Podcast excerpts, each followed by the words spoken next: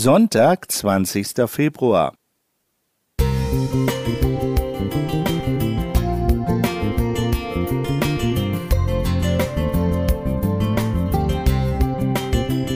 Ein kleiner Lichtblick für den Tag.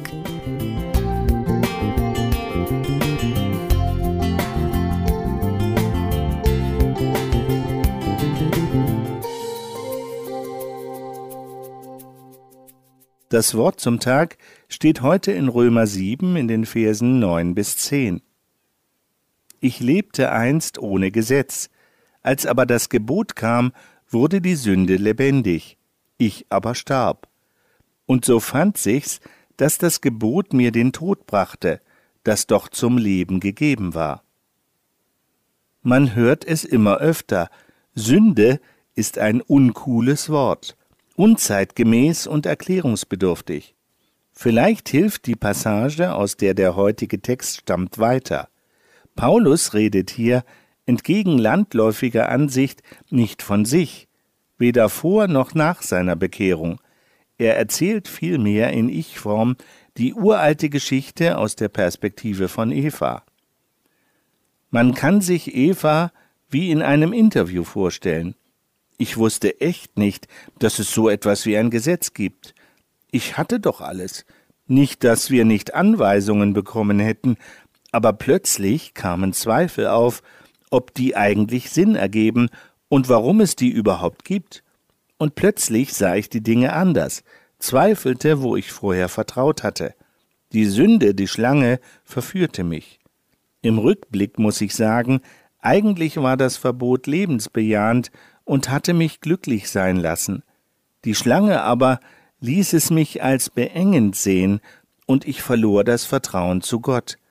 Der Rest ist Geschichte. Wir griffen zu.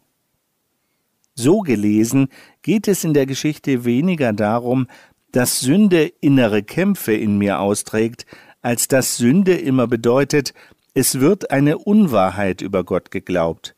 Überlegen wir doch mal.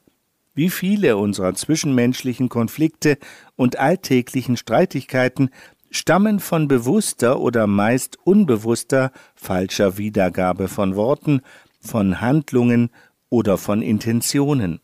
Wie oft verstehen wir uns nicht, weil wir uns nicht die größte Mühe gegeben haben, unser Gegenüber zu begreifen. Die ganze Bibel ist durchzogen von Gottes Absicht, die Wahrheit über sich zu offenbaren, entgegen aller menschlichen und teuflischen Verzerrungen. Die ganze Kirchengeschichte ist ein Kampf zwischen verzerrtem Gottesbild und wahrer Nachfolge.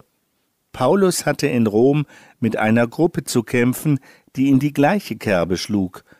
Man hört sie wahrscheinlich in Römer 1 in den Versen 18 bis 32. So spielt die große Geschichte der Bibel, angefangen bei Eva und Adam über Paulus bis in meinen heutigen Alltag und will, dass ich heute das Richtige über Gott begreife.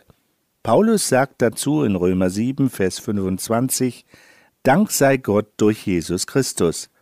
Die Frage, wie Gott nun wirklich ist, die Überwindung der Sünde, ist beantwortet.